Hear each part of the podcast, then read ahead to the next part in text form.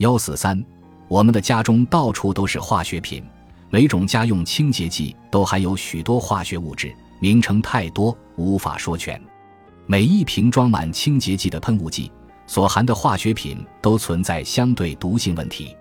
你也许忍不住看看那些正在除污去垢的清洁泡沫，你也不妨再花点时间反思、质疑这些泡沫的真实结果。有毒化学物不是仅仅在水池下面才有，它们在洗发水、沐浴露、乳液、洗手液、香水、古龙水、虚后水和化妆品中，甚至在牙膏和漱口水中也都存在。我们根本无法摆脱其纠缠。除非我们一直努力识别有毒化学物，并找到其替代物，但是识别有毒化学物并非易事，因为化学制造商已经洞察我们绿色健康的愿望，对有毒产品精于伪装，让它们看起来不再那么有害。例如，你是否想过香精是什么成分？实际上，这就是化学混合物，美其名曰香精后，制造商不必披露具体化学物质。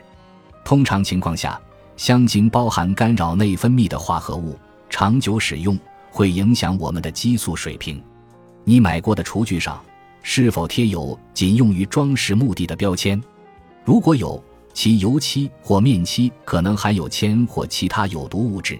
这种碗碟不宜储放或展示食物，甚至你装进口袋的收银收据也不干净，因为把数字打印在纸上需要用双分类。这是一种已知的内分泌干扰物。研究表明，如果处理完收据后立即擦脸或进食，身体系统中的双酚含量便会激增。